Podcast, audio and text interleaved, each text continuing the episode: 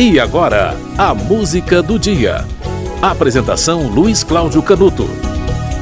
Na TV nada se cria, tudo se copia. Essa frase é de José Abelardo Barbosa de Medeiros, Chacrinha, apresentador de um programa de TV que entrou para a história e que foi bastante imitado. Até hoje é imitado.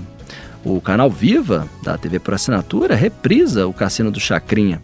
É curioso assistir com os olhos de hoje aquele programa, porque ele é um catálogo de erros. A música de fundo é mais alta do que a voz do apresentador. Ele interrompe os músicos, as apresentações são feitas em playback, tudo é muito feio. É um monte de gente amontoada se acotovelando, um perigo imenso que a Defesa Civil dificilmente aprovaria hoje.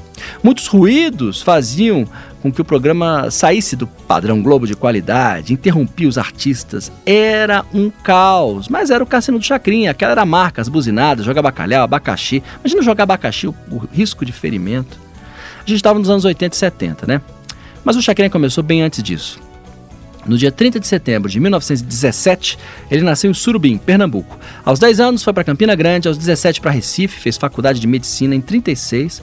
No terceiro ano teve contato com a Rádio Clube de Pernambuco, fez palestras sobre alcoolismo, teve crises financeiras na família, uma infância bastante tranquila apesar disso tudo. Em Recife continuou os estudos, fez o curso de medicina, nem imaginava que a carreira seria outra. Até bateria ele estudou. Aos 21 anos viajou como músico no navio Bagé para a Alemanha.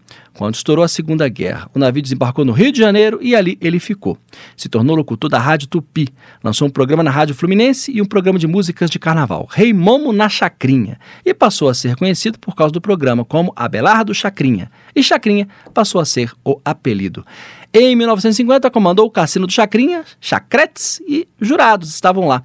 É o que maravilha, era Cid Almeida, Carlos Imperial, Rogéria. Grande Chacrinha, um apresentador único no estilo no figurino. Roberto Carlos, Paulo Sérgio, Raul Seixas se apresentaram no Cassino do Chacrinha. Legião Urbana e Titãs também. Lobão também ele estava acima do bem e do mal.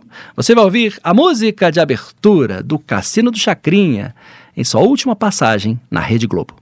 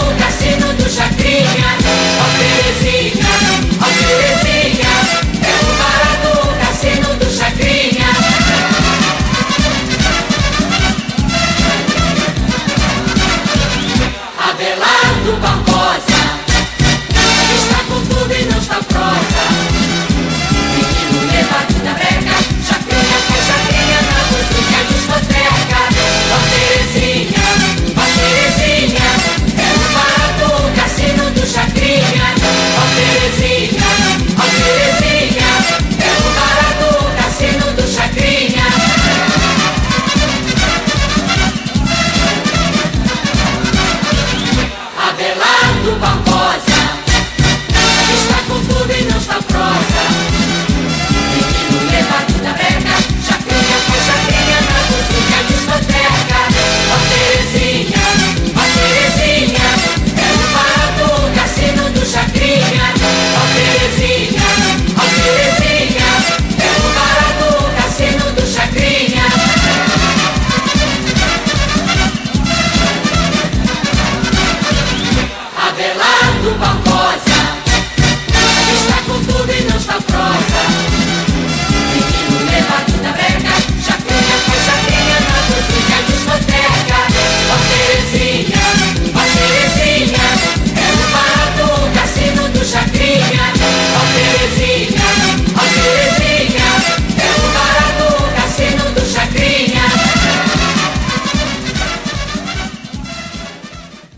Você ouviu a música de abertura do Cassino do Chacrinha? Isso porque o dia 30 de setembro é o dia de nascimento de Abelardo Barbosa. Ele nasceu em 1917, na cidade de Surubim, Pernambuco.